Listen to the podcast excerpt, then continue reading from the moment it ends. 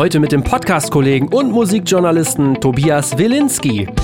Im Hip-Hop-Bereich gibt es halt mega viele oder wahrscheinlich sind alle großen Marken da schon eh. Ne? Also was, was Sportkleidung angeht, äh, sowieso, ne? auch ähm, wer dann da äh, in Werbespots ist oder auf Plakaten, da schnappen die sich natürlich schon seit Jahren alle. Und ähm, auch kleinere sind da, glaube ich, schon am Start. Herzlich willkommen beim Redfield Podcast mit Alexander Schröder. Ich hatte es in der letzten Folge schon erzählt. Wir haben einen neuen Podcast-Partner und diese Verbindung, die ist ziemlich stabil. König und Meier stellen Stative, Sitze, Ständer und noch so einiges mehr an Produkten für die Bühne, den PA-Bereich, aber auch das Homeoffice oder das Büro her.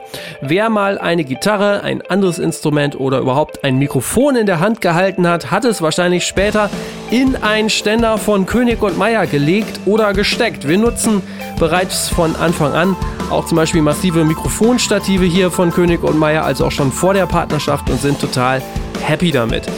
Die Firma produziert Made in Germany und ist so überzeugt von den Produkten, dass sie fünf Jahre Garantie gibt und mit einer zehnjährigen Ersatzteilgarantie einen Beitrag zu nachhaltigen Produkten und gegen eine Wegwerfproduktgesellschaft leisten möchte.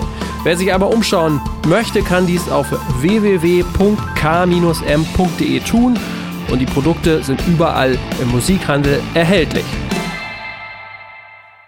Ich freue mich heute, Tobias Wilinski im Redfeed Podcast begrüßen zu dürfen, der in Partnerschaft mit Ticketmaster entsteht. Tobi ist Podcast-Kollege, vor allem mit dem Thema Takt sowie Talk This Way Podcast zusammen mit Patrick Tiede von Chapter One und er ist gut drin in Musik und ganz besonders im Hip-Hop-Business, denke ich. Ich verfolge, was er macht, nun aber auch schon seit zwei, drei Jahren und wir sind auch immer mal wieder im Austausch und da wurde es eigentlich auch mal Zeit, ihn einzuladen und damit moin und herzlich willkommen. Ja, danke schön. Viele Wörter mit T. Ticketmaster, Thema Tag, Tide, Talk This Way. Bam, bam, bam. Genau. Der Tedfield ähm, Podcast. So ist es, so ist es. Ähm, ich, ich muss ja gestehen, ich genieße das ja eigentlich auch, also äh, wenn ich mal interviewt werde, weil da muss ich nichts vorbereiten mhm. äh, und habe am Ende trotzdem immer was Schönes äh, ausproduziert bekommen. Wie geht dir das jetzt? Ach ja, also äh, ich habe mich aber auch natürlich ein bisschen vorbereitet. Eher so, weil oh. das Ding ist ja, wenn es um Musikbusiness geht, dann kann es ja auch sein, dass du über das Musikbusiness reden möchtest. Und dann ist es natürlich blöd, wenn ich dann gar keine Ahnung habe. Und weil ich jetzt nicht mehr so krass drinne bin in diesem Jahr, also ich habe ja dieses Musikbusiness-Update gemacht, einfach äh, die ja. News zusammengefasst, immer monatlich. Äh, das mache ich aber seit diesem Jahr jetzt noch nicht. Also vielleicht mache ich das nochmal. Ähm, aber da war ich natürlich viel mehr drin. Und äh, da habe ich mir dann gestern schon nochmal Music Business Worldwide aufgerufen und viele Artikel gelesen und so oder auch äh, Low Budget High Spirit gerade nochmal zwei Newsletter gelesen und so. Also diese Vorbereitung dann schon, ne? Okay, Okay, ich verstehe. Also du willst gut vorbereitet sein, aber ich äh, muss, muss, muss sagen, äh, was das angeht, äh, kratze ich auch oft immer nur an der Oberfläche, weil ich gleich immer die Zeit habe, so tief, äh, wie du jetzt sagst, reinzugehen. Ja, es passiert ja auch schnell viel. Ja, ja, genau das stimmt. Aber mal, mal kurz so, damit, damit man weiß, was so dein Background ist. Du, äh, wie, das haben wir auch schon früher, glaube ich, mal festgestellt. Du kommst ja gar nicht so weit weg von hier, nämlich aus Aalen, ja. aus Nordrhein-Westfalen. Das ist ja aus Melle irgendwie, das ist ja Mün Münsterland, glaube ich, ne? Warendorf, da Genau, Kreis Warendorf. Genau. Ähm, bist dann aber auch nicht lange geblieben, was äh, ich zumindest, äh, Aalen kenne ich nicht, aber Melle kann ich auch verstehen, wenn man dann, dann irgendwann mal weg will. Ähm, wie ist so dein Background? Du hast, glaube ich, Wirtschaftsabitur gemacht, aber eigentlich äh, auch irgendwie immer dann was mit Medien, oder? Äh, jein, also genau, Wirtschaftsabi habe ich gemacht. Ich wollte also Sport- und Fitnesskaufmann werden. Das war so der Ursprungsgedanke. Und ähm, dann bin ich nach Frankreich gegangen, habe meinen Zivi da gemacht. Und da ist dann halt so durch Zufall äh, bin ich in die Medienbranche reingerutscht, weil ich äh, mich sehr gelangweilt habe auf dem Dorf. Wie viele Och. wohnen in Melle? Äh, in Melle, äh, in der Stadt ungefähr so 20.000. Ah ja, ja, das ist ein Zehntel, hat in meinem Dorf gewohnt. Wir hatten immerhin drei Bäcker, das war toll. Ähm, aber oh. Aber ansonsten. Ich bin ein großer Freund der, der französischen äh, Backkunst. Also oh ja, ich auch. Songs vor allen Dingen natürlich. Da habe ja. ich äh, das meiste Geld, glaube ich, gelassen, weil Veranstaltungen und so war da nicht und so.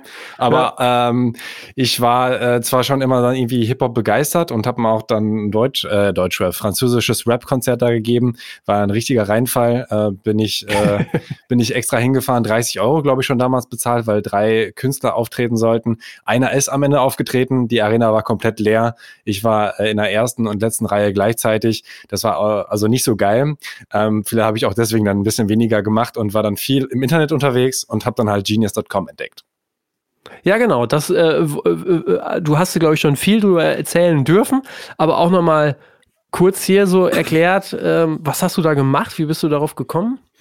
Ja, also vor allem erstmal Langeweile und dann habe ich äh, da alles annotiert. Also eben äh, Songtexte markiert und dann jede einzelne Zeile in richtig schön deutscher Manier besserwisserisch erklärt.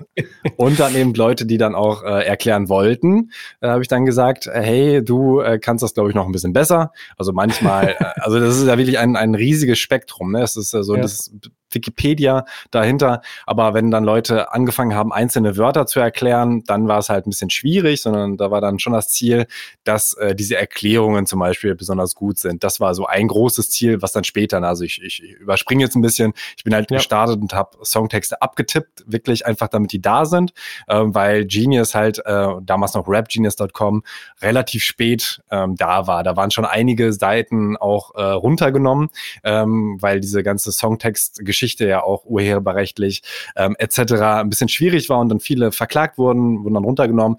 Ähm, aber so oder so war Genius halt sehr, sehr spät erst da. Ich glaube 2009 erst gegründet überhaupt und 2011, 12 2012, glaube ich, hab, bin ich dann dazu gekommen.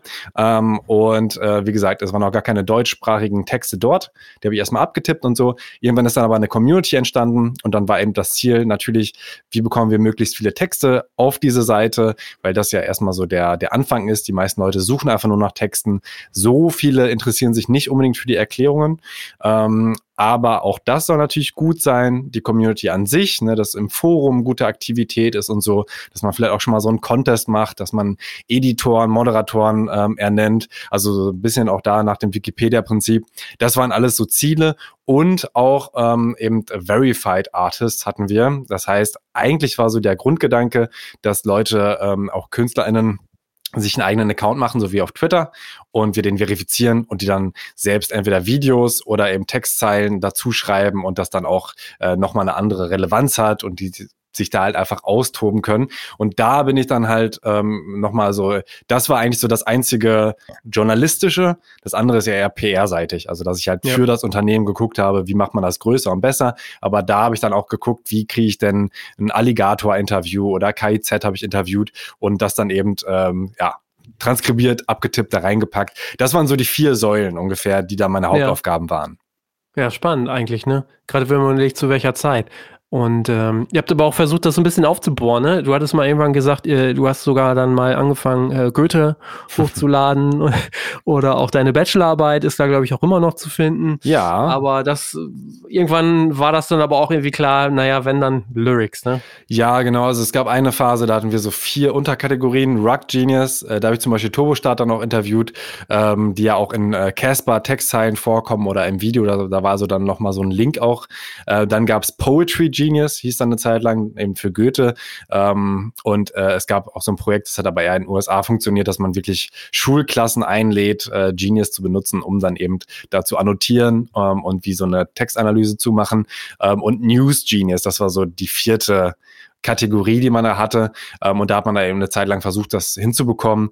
Und dann noch ein sehr großes Projekt war so ein Browser-Plugin, ähm, wo man dann versucht hat, ähm, alle möglichen Seiten mit Annotations zu versehen. Also so ein bisschen ja. wie Discuss, was ähm, die meisten wahrscheinlich kennen, eben so ein Kommentarfeld, äh, was eben zentral, ich melde mich einmal an und kann dann auf ganz vielen Seiten kommentieren. So wäre dann eigentlich auch der Gedanke gewesen, ähm, zu sagen, hey, du kannst auf die New York Times, du kannst auf Spiegel oder Bild.de und einzelne Textzeilen, ob als Autor oder als, ähm, als Leser, kannst du halt sagen, hey, diesen Einsatz, den möchte ich gerne kommentieren und dann steht es auch exakt an der Stelle und nicht einfach da drunter, aber das wird dann auch gekippt. Also es waren halt ja. viele, viele Bestrebungen und wirklich auch teils ein bisschen größenwahnsinnig, aber muss man ja auch denken. Ne? Also ich meine, auf ja, Facebook ähm, musste ja auch irgendwie alles Mögliche schlucken und sagen, hey, wir versuchen noch das und das und das. Und so war auch ein bisschen der Genius Spirit. Und das hat natürlich auch Spaß gemacht, da dann äh, auf so einer Welle zu reiten und zu denken, hey, wir ähm, versehen das ganze Internet mit irgendwelchen Anmerkungen und ich bin an so einer Riesensache dran.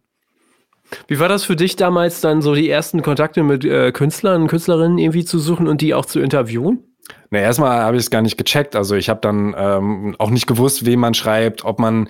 Ich habe natürlich gedacht, wenn jemand äh, KIZ ist bei Universal gesigned, dann muss ich wohl irgendwem bei Universal schreiben und habe dann erst gelernt, ach nee, da gibt es PromoterInnen, die, die sich darum kümmern.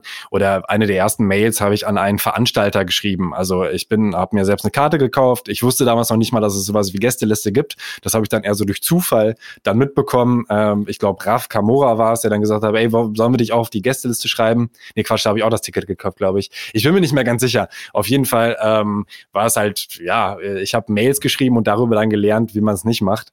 Ähm, und dann halt so eine kleine Redaktion aufgebaut. Also wir hatten halt auch dann nochmal eine eigene Seite mit dem knackigen Titel rapgeniusdeutschland.com und haben dann äh, auch einzelne Artikel dann da veröffentlicht oder Interviews, die noch nicht diese Interviews waren, die auf Textzeilen bezogen waren, sondern einfach die, die Marke sozusagen ähm, wachsen lassen sollten.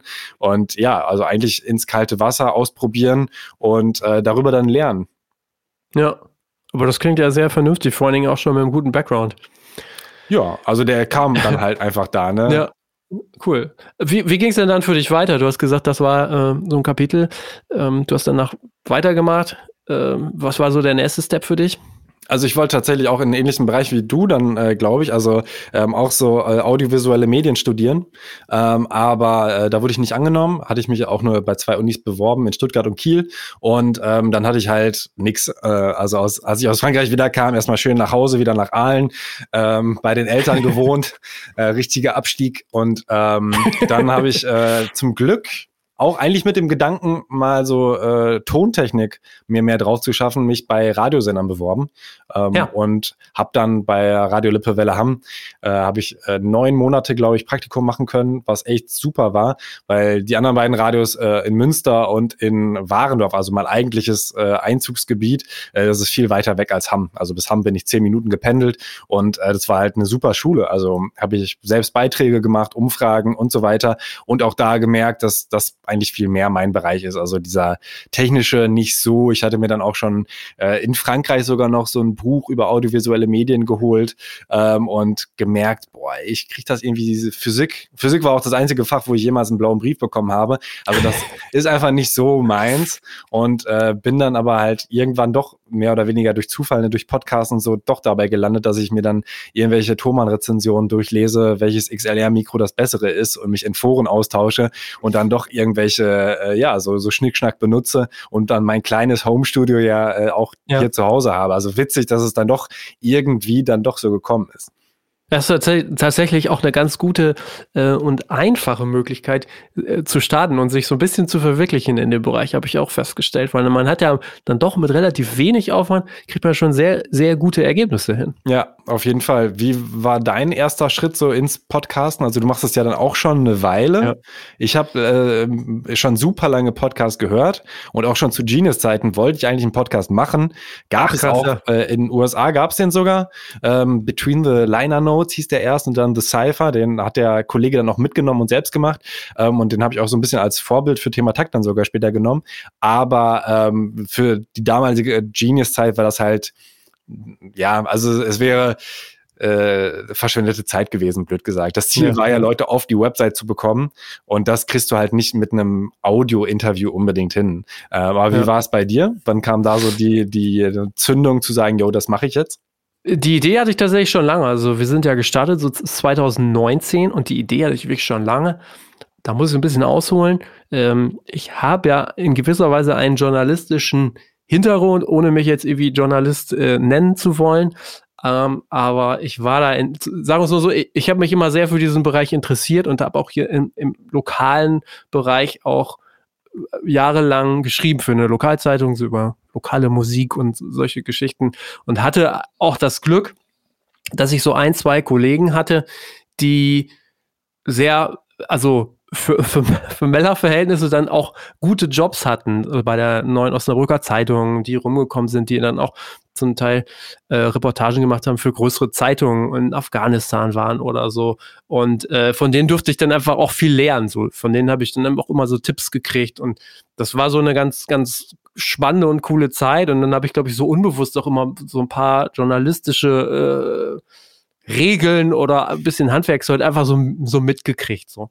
Und äh, das hat mich, glaube ich, nie so ganz äh, verlassen. Wie gesagt, das hatte mich auch interessiert immer, weil es am Ende ja auch irgendwie schön ist, wenn man dann was geschaffen hat, ne? Ein Bericht, also natürlich, da habe ich erstmal geschrieben so und ähm, genau, und die, die Idee für den Redfield Podcast hatte ich eigentlich auch schon, schon länger, weil ich auch länger Podcasts höre und mich immer gefragt habe, so, ja, wann, warum gibt's das nicht für, für Musikbusiness? Das würde ich so gern hören, ne? Und dann entstand das einfach so.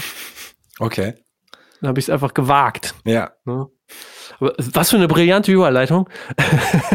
wie, wie, hast du denn äh, deinen dein Einstieg gewagt? 2017, glaube ich, sogar so ähm, sehr früh. Also ich finde ja 2019 Musik, Musik, Musikpodcast zu starten, ich hatte eigentlich schon ein bisschen Schiss, dass wir zu spät sind. Dass, dass es im Grunde genommen eigentlich alles schon gelaufen ist.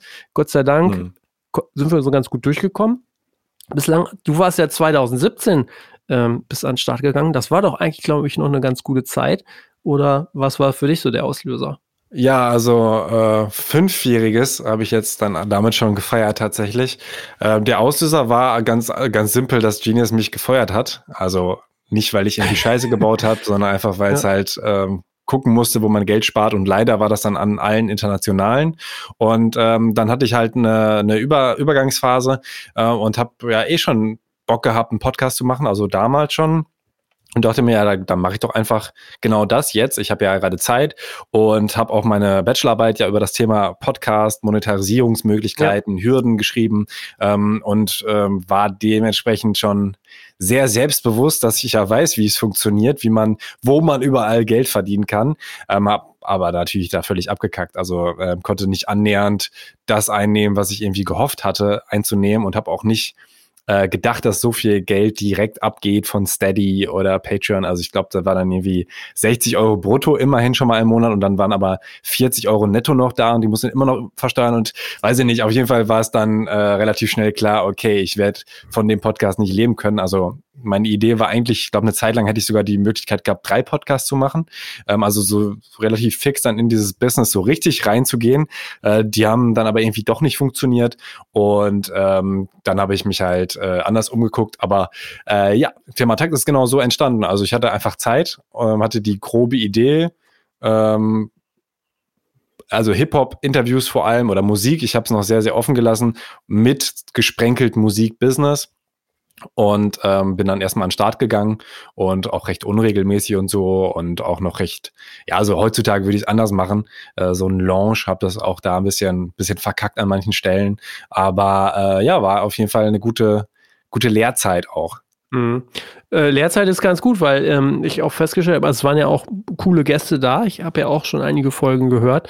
Ähm, und wenn ich das so richtig verstehe, das vergessen, glaube ich, viele Menschen, die Podcast hören, dass natürlich auch äh, es nicht nur darum geht, ein Interview zu machen, sondern man muss ja auch redaktionell viel denken und planen, auch so die unterschiedlichen Folgen, die Gäste, dass du auch, glaube ich, mal gesagt hast, naja, ich passe schon so ein bisschen auf, ich muss jetzt nicht äh, den Gast haben, der jetzt äh, in den zehnten Podcast geht, weil was soll ich noch über den sprechen? Also ich kann mir vorstellen, dass da redaktionell dann auch nochmal ähm, bei dir hier und da äh, Gehirnschmalz äh, angebracht war, ne? Ja, also es ist aber auch viel Bauchgefühl. Also ja. ähm, ich habe natürlich extrem viele Leute, die ich theoretisch interviewen kann. Geht ja wahrscheinlich auch so, ne? Eine super lange Liste mit Leuten, die halt bei irgendeinem Label arbeiten und vielleicht einen Job haben, den ich jetzt noch nicht interviewt habe.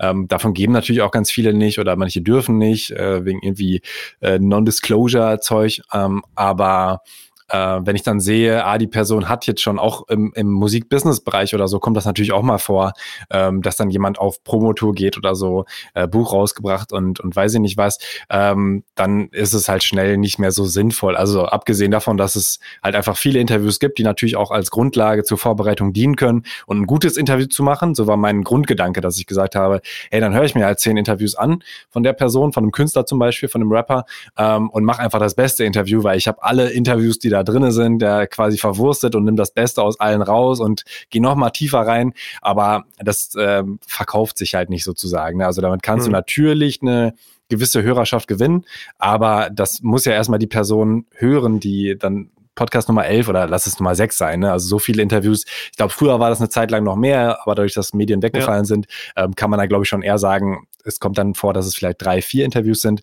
Aber auch da würde ich dann sagen, ja, ich glaube, da wartet man lieber ein halbes Jahr oder ein Jahr, bis neue Sachen passiert sind oder vielleicht auch zwei Jahre, ähm, weil diese Person ist jetzt schon gut genug beleuchtet und die brauche ich jetzt nicht unbedingt dann auch noch. Und das ist dann für alle ja auch cooler, ähm, dass dann einfach eine äh, größere Vielfalt an Menschen da ist. Also auch wenn du jemanden interviewst, ja. dann ist es für mich ja auch erstmal kein Gast. Oder im All Good Podcast sind auch manchmal ähm, Musik-Business-Personen aus dem Hip-Hop-Bereich. Da sage ich dann halt auch, ah, gut, dann äh, wird das jetzt erstmal nicht für ein Jahr locker, weil das braucht die äh, Welt jetzt nicht unbedingt. Hm. Gab es denn auch schon mal Gäste, wo du ein Interview gemacht hast und das wurde nachher nicht freigegeben? Nö, das jetzt noch nicht. Also okay. ähm, es gab bei Genius schon hin und wieder mal, dass Leute gesagt haben, ah, ich bin da irgendwie unzufrieden, äh, besser nicht. Aber das waren ja auch weniger Interviews manchmal. Also da habe ich dann eine Textzeile vorgelesen, die Person musste was dazu sagen.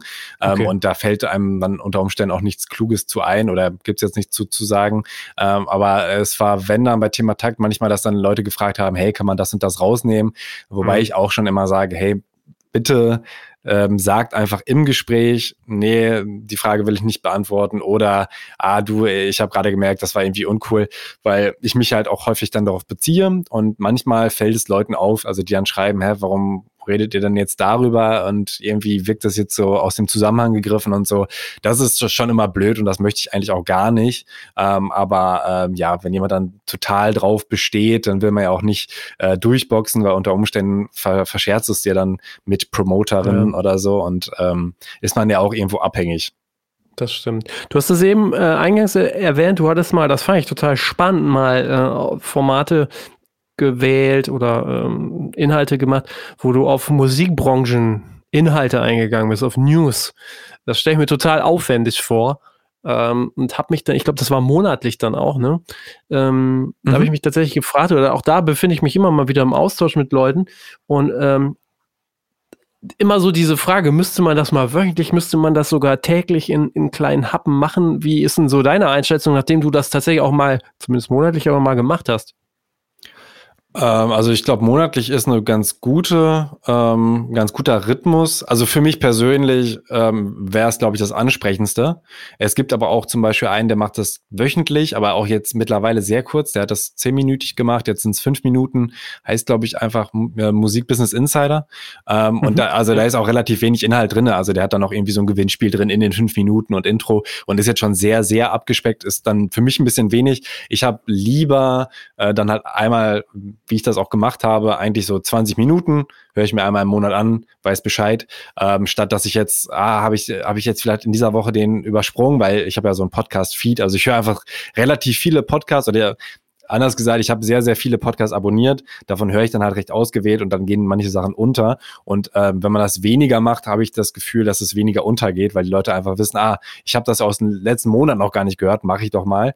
Ähm, Höre aber zum Beispiel auch Handelsblatt ähm, Morning, Morning Briefing, was ja, ja täglich genau. kommt. Mhm. Höre ich auch nicht jeden Tag, manchmal höre ich aber da auch nach. Äh, so viel, ähm, also höre es aber auch, weil es zehn Minuten sind. Wenn es jetzt zwei Minuten wären, drei Minuten, will ich es, glaube ich, gar nicht abonnieren. Äh, so bin ich drauf. Äh, ich weiß nicht, wie es beim Musikbusiness News ist, weil da müsste man bei täglich ja wirklich jeden Scheiß irgendwie da reinnehmen. Ist dann, glaube ich, nicht so spannend. Wöchentlich kann ich mir auch ganz gut vorstellen, ähm, aber ist dann äh, glaube ich, mehr Arbeit an sich. Zweiwöchentlich könnte ich mir auch gut vorstellen, war bei meinem Titel dann aber schwierig, weil ich es ja immer nach dem Monat benannt habe, also Musik Business Update ja. April. Äh, man müsste dann, glaube ich, und vielleicht mache ich das dann auch nochmal, äh, dass man eher Titel wählt, ähnlich wie bei YouTube, ähm, die dann auch ansprechender sind. Ähm, aber das hat mich dann so ein bisschen daran gehindert. Und äh, wie du schon sagst, der redaktionelle Aufwand ist natürlich pro Folge immer. Ja. Also du hast ja den ganzen Upload-Prozess und das ähm, jedes Feld nochmal ausfüllen in jeder Folge. Ähm, wenn man wenn man sich einen Workflow macht, wo das alles so ein bisschen automatisiert ist, wo eh nicht so viel drinne steht oder so, dann kann das schon mal Zeit sparen, aber an sich hast du natürlich mit jeder einzelnen Folge, auch wenn ich mal ein Interview in zwei Hälften teile, ist das natürlich mehr Aufwand, als wenn ich das einmal mache. Und ähm, ja. Ja. Ja, mal gucken. Also äh, tatsächlich hätte ich auch gesagt, wenn man es macht, dann muss man es täglich machen. Ob dann die News reichen, ob dann natürlich auch immer so die Hörerschaft äh, groß genug ist, sich ja, das, das leisten zu wollen, das ist immer so die Frage. Oder ob es dann reicht, die gängigen zwei, drei Webseiten äh, abzugehen. Ähm, die News und dann hat man es, ne? Ist so die Frage. Ich, ich ja. glaube schon, dass es, dass es da bestimmt gewissen Bedarf gibt, aber du musst dann halt auch ja so täglich dran gehen. Also ich hätte da keine Lust drauf, ähm, ja. da, da, mich irgendwie auch so unter Druck zu setzen. Das war schon irgendwie Druck genug, dann äh, das monatlich irgendwie hinzubekommen. Aber äh, das dann täglich äh, jeden, mhm. also äh, es gibt ja auch genug solcher Podcasts, dann äh, stehen die irgendwie um 6 Uhr morgens auf und machen es dann irgendwie, ja, also dass es um, um 9 Uhr da ist oder noch früher wahrscheinlich aufstehen. Ähm, äh, ja, ich glaube, also für mich wäre das nichts. Wenn du es machen möchtest, cool. ja, äh, möchte ich auch nicht. Ja, ich möchte es machen, aber ich kann es wahrscheinlich nicht. gab's, gab's bei dir Gäste, ähm, äh, die dich dann so während des Gesprächs oder auch im Nachhinein im Grunde genommen so richtig positiv umgehauen haben mit ihrer Geschichte? Du gesagt hast, boah, krass, das hätte ich jetzt, ich habe was erwartet, aber nicht das.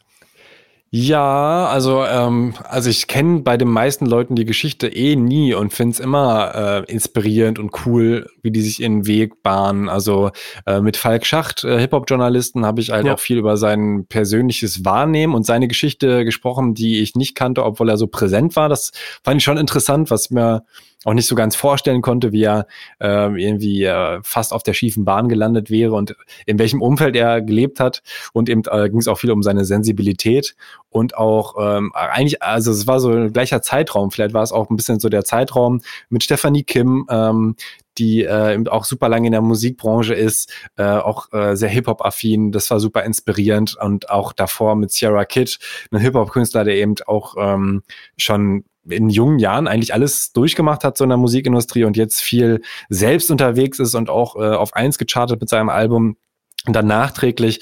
Ähm, also es gibt wirklich, eigentlich sind fast alle ähm, erstmal äh, inspirierend und spannend umgehauen, so dass ich dann irgendwie äh, noch Tage später drüber nachgedacht habe, jetzt glaube ich weniger. Ähm, aber ja, ich alleine die Tatsache, dass ich das Gespräch halt zweimal höre, also einmal während des Gesprächs und dann schneide ich das Ganze nochmal, dann nehme ich die Sachen auch nochmal ähm, anders wahr. Äh, ich weiß nicht, wie es dann bei ja. dir ist. Machst du, du, du schneidest auch oder weniger? Nee, ich schneide eigentlich nicht und tatsächlich höre ich es mir auch fast nie mehr an. Ja. Das war wirklich nur in Ausnahmefällen. Aber kannst du dann so gut behalten, weil ich bin dann häufig äh, doch irgendwie bei meinen Fragen und merke dann hin und wieder schon, ah, an dem Punkt hast du gar nicht so viel mitbekommen, weil du schon überlegt hast, was die nächste Frage wäre. Ja, doch, das kriege ich eigentlich, glaube ich, ganz gut hin. Also im Nachhinein kann ich das wahrscheinlich selber gar nicht so gut beantworten, ähm, aber ich habe da zumindest das Gefühl, dass ich alles sehr gut mitkriege, mhm. weil man ja schon auch sehr hochkonzentriert in diesen Gesprächen ist. Aber hat dich eine Geschichte schon. umgehauen? Also ich fand zum Beispiel die, die, diese Trucker, also das war jetzt weniger umgehauen, aber ich fand mhm. die einfach spannend. Das ist schon eine Weile her, war glaube ich auch 2020 sogar. Da ging es dann irgendwie um diese äh, Event-Industrie und jemand, der ja. dann äh, LKWs äh, jetzt irgendwie schnell verkauft hat, glaube ich auch. Ach so, ja, ja, René Thompson, ja. Ja.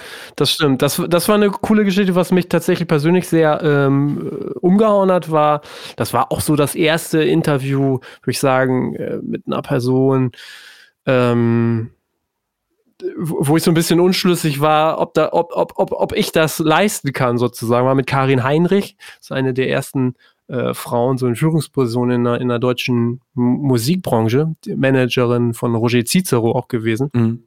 Und ähm, das fand ich total krass. Also ähm, auch nochmal so zu hören, die ist ja dann auch ähm, ne, also bisschen erfahrener, sagst du so. Ähm, und sie hat halt wirklich schon viel erlebt und viel mitgemacht. Und auch da nochmal so zu hören, wie das so als Frau früher äh, in, der, in, der, in der Musikbranche in Führungsposition war, ist dann auch schon enorm. Ne? Also da, das war zum Beispiel so, so als Anekdote wurde das dann ja auch da erzählt, ähm, und das weiß, sie, sie hat das so ganz locker gesehen. Man selber muss dann immer einmal kurz schlucken weiß auch nicht so genau, ob man so ein bisschen schmunzeln soll oder ob man es eher tragisch findet, weiß ich nicht.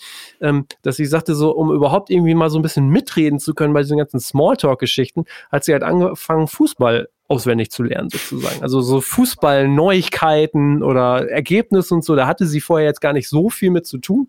Aber sie hat wirklich versucht, das ein bisschen so zu studieren mm. und dann einfach dann irgendwie am Montag oder so ein bisschen besser mitreden zu können.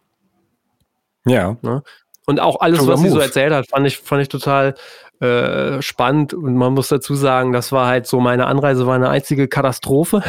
Also das war alles völlig chaotisch. Ich war schon völlig, äh, äh, völlig äh, entnervt quasi angekommen bei ihr in Hamburg. Und da muss ich sagen, das hat mich schon, das, das war schon so ein Interview, das werde ich nicht so schnell vergessen im positiven Sinne. Mhm. Das war schon echt cool. Ja. Genau. Und ansonsten muss ich sagen, klar, über 100 Folgen, da kommt einiges zusammen. Da waren viele, viele coole Geschichten bei, muss ich tatsächlich sagen. Kennst ja. du die, die meisten Personen denn schon vorher? Also hast du die dann irgendwann mal getroffen oder irgendwo anders Mail-Kontakt gehabt zumindest? Fast nicht mehr. Nee, also es waren so die ersten 20, 30 vielleicht und seitdem ist es wirklich auch immer wieder schön, die dann neu kennenzulernen die Leute. Mhm. Und tatsächlich sind alle auch sehr offen. Also das freut mich ja auch immer wieder.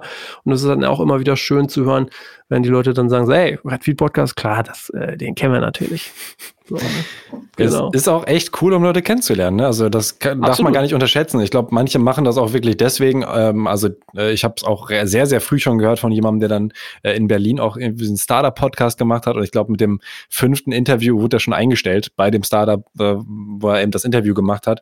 Und ähm, aber mir fällt es dann auch auf, gerade in einem gewissen Alter, wenn man eben nicht mehr in Schule, Uni oder irgendwo ist, vielleicht noch Sportverein, ähm, aber dass man sich irgendwie, bei mir ist es ja auch immer sehr lang, ne? Dann ist das Interview schon 90 Minuten lang und dann ja, quatschen ja. wir davor noch eine Stunde, danach noch eine Stunde und dann redet man ja, halt mit genau. einer fremden Person ziemlich deep eigentlich äh, für, für so drei, vier Stunden ähm, und ähm, hat dann sofort eine andere Ebene. Also ähm, es ist auch echt äh, einer hier, äh, Colin Schrinner, den ich ja, mhm. äh, den TuneCore CEO, den habe ich ja erst dadurch kennengelernt eigentlich und äh, wir sind jetzt mit beste Freunde. Der wohnt jetzt hier ah, cool. um die Ecke ja. in Berlin mittlerweile. Und ähm, das ist dadurch entstanden. Aber ich kann mir das auch mit vielen anderen vorstellen, äh, die ich interviewt habe, dass man sich auf jeden Fall nochmal auf ein Bierchen trifft oder, oder auf einen Kaffee. Ähm, da habe ich auf jeden Fall schon vor. Oder auch, dass man, ich weiß nicht, ob du die Idee schon mal hattest, ist wahrscheinlich bei dir ein bisschen schwieriger hier in Berlin, äh, dass ich einfach mal äh, mehrere Gäste, ob jetzt zu meinem Geburtstag oder auch zu so einem anderen Event, einfach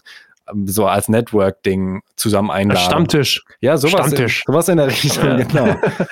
Aber ähm, das äh, ist noch eine ganz gute Überleitung, weil im Grunde genommen, äh, zum Teil machst du das ja auch schon noch gefühlt, weil du hast ja dann noch einen zweiten Podcast am Start, Talk This Way, den machst du nicht alleine. Wie, wie kam das, dass du dann das Format dann auch noch mitbetreust? Ich habe ja Patrick Tiede interviewt. Das war auch mal ein ähm, entspanntes. Äh, ich bekomme eine Pressemail. Hey, Patrick Tiede wird neuer äh, Chef von Chapter One. Äh, möchtest du gerne ein Interview?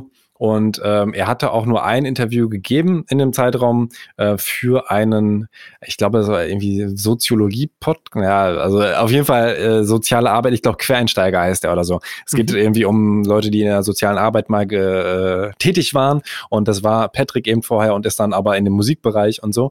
Ähm, ist Diplompädagoge, oder? Wahrscheinlich ist er das. Also ich weiß nicht, ob das noch. Macht sich gut in der Musikbranche. ja, auf jeden Fall. Also manchmal, gerade im Hip-Hop, glaube ich, brauchst du auch manchmal erzieherische Maßnahmen äh, bei in deinen. jedem Leuten. anderen Genre auch. Ach so, ja, ja, klar, ja. gut. Ja, gerade, ja, Punk ist ja auch ein freigeistiges Musikgenre, denke ich mal. Ähm, ja, auf jeden Fall habe ich ihn interviewt. Äh, bei mir war auch das erste Interview äh, zu 2020er Corona-Frischzeiten, was ich dann in echt mal wieder gemacht habe. Und ähm, ja, war interessant auf jeden Fall, haben uns auch ein bisschen gerieben im Podcast, war jetzt nicht einfach nur so Kuschelkurs. Und dann habe ich äh, mit ihm aber ein bisschen Kontakt gehabt. Er hatte zum Beispiel auch gefragt, hey, Kennst du irgendwie äh, französische Künstler ein, weil ich halt viel französischsprachigen Rap höre, äh, mit dem man mal irgendwie zusammenarbeiten könnte. Und dann habe ich ihm da per WhatsApp ein paar geschickt. Und äh, dann ähm, habe ich ihm aber einfach nochmal gesagt, so, ah ja, ähm, was ich dir gar nicht gesagt habe, das habe ich hin und wieder mal schon Leuten, die auch zu Gast waren, gesagt, äh, wenn du mal ein Projekt hast, was ich irgendwie audiomäßig begleiten könnte, lass das doch mal machen. Also habe eher an sowas gedacht. Ähm, ich habe mal äh, für BSMG, äh, Projekt von äh, Rapper Megalo, Musa und Producer Ganyan Stallion, da habe ich mal ein sehr aufwendiges Ding gemacht, äh, aus drei Interviews, so Track by Track, was aber dann noch mit der Musik untermalt war und dann noch äh, Textzeilen zu hören waren und so. Da habe ich viele Spuren äh, hoch und runter gezogen und so. Und sowas in der Richtung oder reportagig, dass man eben irgendwie mit im Studio ist und dann ja. Mhm. daraus was entsteht. Das war eigentlich so mein Grundgedanke, mal für so einen Podcast. Aber da fehlt natürlich ähm, das Budget bei den meisten, ähm, selbst bei Majors, ne, dass die sagen, ja, ich glaube, ein Podcast, das, das zieht nicht so. Oder wenn, dann machen wir was ganz Einfaches, zehn Interviewfolgen oder sowas äh, zu einem Album und fertig und hauen das raus. Aber nichts, wo du jetzt irgendwie zehn Tage lang äh, begleitest und dann aus 20 Stunden Audio irgendwie eine Stunde machst oder so.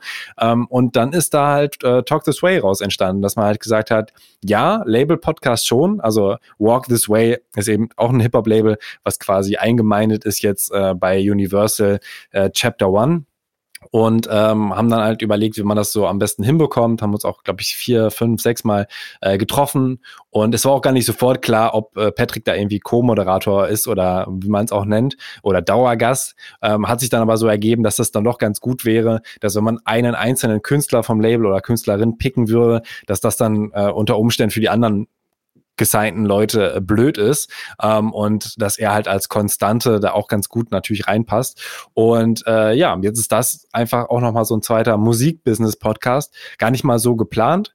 Konkurriert dann natürlich unter Umständen auch. Also manche Gäste, die ich dann bei Thema Takt haben würde, sind dann halt bei Talk This Way. Und auch da würde ich dann jetzt nicht äh, die gleiche Person zweimal hintereinander so schnell interviewen. Aber äh, ist natürlich sehr, sehr schön, auch gerade weil da viel Liebe drin steckt und dann auch noch mitgefilmt wird mit drei Kameras und ja ähm, ich ja. da auch zum Glück nicht schneiden muss, sondern wirklich das Interview vorbereite, ähm, das dann führe und dann gehe ich nach Hause und dann ist es irgendwann online. Also klar sind dann nochmal so Fragen wie, hey, sind diese Highlight-Schnipsel cool für Instagram und so? Also auch da ähm, macht mach das ganze Team, also es ist halt wirklich ein Team, was da dran arbeitet, was äh, einfach auch eine große Ehre ist. Ne? Ähm, ich als äh, mach Thema Tag komplett alleine, seit fünf Jahren mehr oder weniger, hier und da haben mal welche ausgeholfen, zu ähm, ich macht da was und da sind irgendwie sechs Leute dran beteiligt. Äh, das ist natürlich auch sehr, sehr schön. Ja, ich muss ja gestehen, in Vorbereitung auf diesen Podcast habe ich auch noch mal viel gehört, beziehungsweise mich umgeschaut, auch gerade so in der Hip-Hop-Medienwelt, da kommen wir vielleicht gleich noch drauf zu sprechen. Ich hatte aber jetzt ähm, auch so ähm, von dem Talk This Way Podcast den letzten mit, oder was ich als letztes gehört habe, war äh, mit Nico Backspin. Mhm. Fand ich total interessant, weil er auch eine total, ähm, einerseits eine präsente, aber auch eine sehr interessante äh, Person ist. Ich fand das super, wie, ja, wie ihr dazu tritt, auch so differenziert und dann auch, auch klar miteinander gesprochen habt. So fand ich äh, cool. Ja, das freut mich. Ja, die Backspin, also legendäres ähm, Hip-Hop-Printmagazin auch, kommt jetzt aber doch noch mal raus, habe ich gesehen, irgendwie ja. als, als so eine Kooperation von The Ambition, äh, einem Consulting, Hip-Hop und Marken-Consulting von äh, Toxic Cargol mitgegründet, der Hip-Hop.de-Chef. Und irgendwie haben sie jetzt eine Kooperation, dass, glaube ich, nochmal 4000 Backspin-Exemplare existieren ja. werden. Das war ja auch ein bisschen äh, die Frage am Ende sogar, dass ich gefragt habe, Nico, glaubst du, dass da irgendwas nochmal printmäßig rauskommen kann in super limitierter Version? Fand ich lustig, als ich das dann gestern auf LinkedIn gesehen habe. Ach so, hat er dann gar nicht äh, gelöst, ne? Nee, ähm, also ich glaube, damals war es vielleicht auch noch nicht klar. Wir ja. haben das Interview im Oktober schon aufgezeichnet, glaube ich. Ähm, ja. Also auch Corona geschuldet, weil wir da mehr in diesem, in diesem Staffelformat, bei Thema Takt mache ich eigentlich Interview und dann bringe ich es halt raus. Ähm, hier haben wir mehr so diesen Ansatz, ähm, dass wir dann auch ähm, schon vorproduzieren und dann war halt die nächste ja. Corona-Welle gerade da und dann haben wir halt lange gewartet, bis die zweite Staffel ähm, rauskommt und hatten dann jetzt, glaube ich, vier Interviews, bevor äh, das erste überhaupt erschienen ist. Ja, das ist schon ganz interessant, weil das auch so ganz gut repräsentiert, wie, wie es gerade so im, im, Medienbereich auch beim Hip-Hop gerade läuft. Ne? So diese, das Backspin, wie du schon sagst, ein relativ legendäres äh, Magazin, wurde, glaube ich, 2018 oder so eingestellt oder noch eher. Ähm, kommt jetzt 4000 Stück wieder. Ähm, Gibt es, glaube ich, bei Snipes. Äh, oder gar, ja, ich glaube, jetzt in diesem Augenblick kommt es, glaube ich, sogar raus. Ähm, anlässlich einer Serie, Almost Fly. Und ähm, da greifen dann so ganz viele Mechanismen ähm, ineinander. Und äh, die beiden, äh, oder wen du da angesprochen hast, Tobias Kargol und Philipp Böndel, das sind ja auch diejenigen, die dieses Buch geschrieben haben. Ich weiß nicht, ob du das kennst, Erfolgsformel Hip-Hop. Ich hatte das jetzt, oder ich lese es gerade mhm. so und fand auch nochmal total interessant, weil ja gerade im Hip-Hop so diese, diese, diese Kombination aus Business, äh, Kommerz oder wie auch immer man das nennt, so total gut funktioniert. Also da wird das nochmal ganz gut beschrieben, mhm. wie gut das funktionieren kann. Einfach so ein bisschen aufgrund der Historie, aufgrund der Geschichte, wo man dann vielleicht dann im Punk oder im Rock oder wie auch immer so ganz schnell von äh, Sellout oder wie auch immer yeah. spricht, ist das ähm, im Hip-Hop total klar, dass das, dass das so funktioniert. Ne? Gibt es da überhaupt Beispiele? Also, ähm, dass Punker, sag ich mal, ähm, in so einem in so Kooperationen solche Moves gemacht haben, da wirklich eine große Kollaboration, wo klar war, da verdienen jetzt einen Haufen Geld und das irgendwie hinbekommen haben. Da müsste ich ein bisschen über nachdenken. Also das Einzige wäre, oder was am ehesten ist, so diese Klamottengeschichte. Zum Beispiel Atticus. Ich weiß gar nicht, ob es Atticus so in der Form noch gibt. Ist ja, glaube ich, mit begründet worden von Blink, von einem von Blink 182. Ähm, aber ansonsten glaube ich eher dann in, dieser, in diesem Klamottenbereich und darüber hinaus so große Kooperationen. Gibt's bestimmt, fallen mir jetzt so spontan gar nicht immer so ein. Aber ich glaube, da ist man im Hip-Hop auch einfach auch so ein bisschen geschäftstüchtiger und irgendwie funktioniert es ja auch besser. Muss mhm. man ganz, ganz klar sagen. Ähm, Denke ich schon. Ähm, und äh, gut, man muss halt auch gucken, ne? Das ist halt auch einfach gerade sehr, oder es ist einfach sehr populär, ne? Also da geht natürlich auch viel mehr, das sind einfach viel größere Künstlerinnen und Künstler. Und da fällt es natürlich den Marken viel, viel leichter. Wobei ich auch immer, also ich, ne, da muss ich mir ja total outen. Also ich gucke da ja wirklich nur so von außen drauf. Ne, aber wenn man dann auch immer mal wieder sieht, so was da für Ko Kollaborationen gemacht werden, wenn äh, hier der Nico Backspin mit Porsche zusammenarbeitet, um Dokumentation zu machen, dann wenn man Porsche durch, durch Deutschland brettert, um, um, um Reportagen, Dokumentation aufzunehmen, das finde ich total krass. Also da hätte ich vor Jahren oder tatsächlich hätte ich bis zu dem Zeitpunkt, wo ich es gesehen habe, hätte ich gar nicht gedacht, dass das so geht. Und äh, äh da bin ich vielleicht ein bisschen weltfremd und hinterwälterisch so. Aber es finde ich enorm, dass das so aufgeht.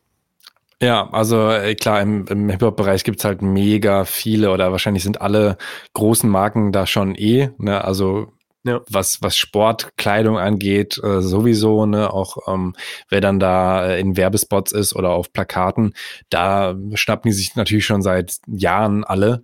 Und ähm, auch kleinere sind da, glaube ich, schon am Start. Auch Red Bull ist ja auch schon seit Ewigkeiten sehr verbandelt, wobei die ja auch abgebaut haben, also das, äh, die Studios zumachen und so weiter und dann sagen, nee, äh, wollen wir jetzt doch nicht mehr so viel Kohle reingießen und so, ähm, weil es ja auch immer viel, viel ähm, ja Gegenwind gab, ne, äh, wegen des Gründers, dass viele auch einfach per se gesagt haben, nee, wollen wir nicht. Aber die machen ja auch immer noch diese Soundclashs und ähm, haben ja haben da ja auch ein, also so ein bisschen Vorreiterrolle, die dann auch, glaube ich, andere kopieren, aber gar nicht so das Budget haben, um sowas jetzt in der Richtung zu machen. Also so ganze Konzerte. Ähm, Spotify ist natürlich auch, ne, die haben zumindest eine Zeit lang die größte Playlist, die Modus Mio Playlist, haben ja. äh, da, glaube ich, zwei Events zugemacht.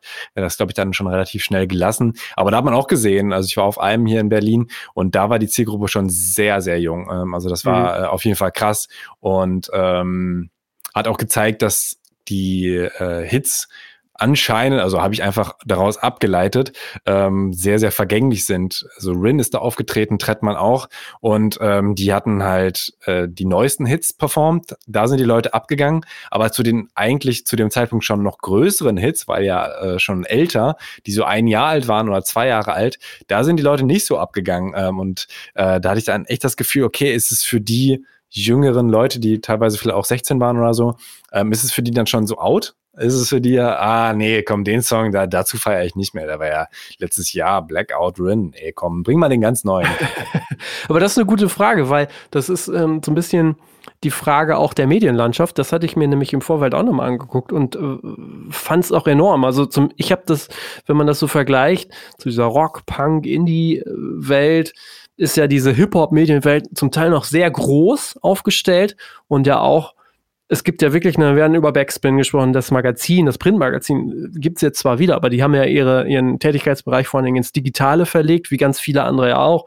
Es gibt hiphop.de, es gibt 16 Bars, die ja hier aus äh, Osnabrück auch kommen, so. Ich war, ich habe mir das im Vorfeld auch, oder rap.de im Vorfeld auch nochmal angeguckt, das sind ja äh, Magazine, die sind ganz früh gestartet eigentlich. Die gibt es schon viele Jahre lang und die haben zum Beispiel auf YouTube sechsstellige, und ich glaube, ähm, 16 Bars hat sogar eine Million Abonnenten oder so. Mhm. Das ist ja total enorm zu sehen, ähm, wie das funktioniert. Also machen die das einfach anders als die anderen oder ist einfach zu viel, oder was heißt nicht zu viel, ist einfach eine unglaubliche Aufmerksamkeit mittlerweile auf diesen Themen drauf? Also ähm, ist, glaube ich, auch viel diese Machermentalität. Ich weiß nicht, die ist ja, glaube ich, im Punk ja. auch da, ne? Also da gab es ja auch schon sehr früh so Fanzines und so, dass man gesagt ja. hat, wir machen einfach unseren eigenen Scheiß. Ähm, aber ich vermute mal, dass es ähm, bei allem, was so in Videobereich geht oder sowas, vielleicht ein bisschen anders ist, weil man sich da ja schon schneller mal selbst darstellt oder so. Also dass jemand ähm, jetzt nicht unbedingt sagt, äh, ich will ein Video-Interview Interview geben, weil das ist mir auch schon zu Kommerz oder so. Ich weiß nicht, wie du das wahrnimmst. Ähm, vielleicht vor zehn Jahren auch nicht mehr so. Ne? Also die Anfänge wahrscheinlich äh, schon eher, aber es gibt mit Sicherheit da auch noch mal eher Leute, die sagen, ey, ich will vielleicht auch gar keine Interviews geben. Also im, im Rap ist ja auch per se natürlich die Sache, äh, die Person, die da sehr viele Zeilen in einen Songtext reinpackt, hat die vermutlich auch selbst geschrieben. Und die sind dann vermutlich auch autobiografisch irgendwo. Und ähm, im Punk ist es unter Umständen ja auch so, oder an sich, das war auch mal bei Genius ein bisschen das Problem, dass in anderen Musikrichtungen dann schon viel eher gesagt wurde, ich will doch meine Songtexte nicht erklären. Ja, also wenn man dann so einen Bob Dylan-mäßigen Songtext, der auf drei Ebenen funktioniert hat, ähm, dann will man vielleicht auch nicht sagen, wie man das gemeint hat, äh, völlig mhm. klar. Man möchte es auch den Fans viel eher offen lassen.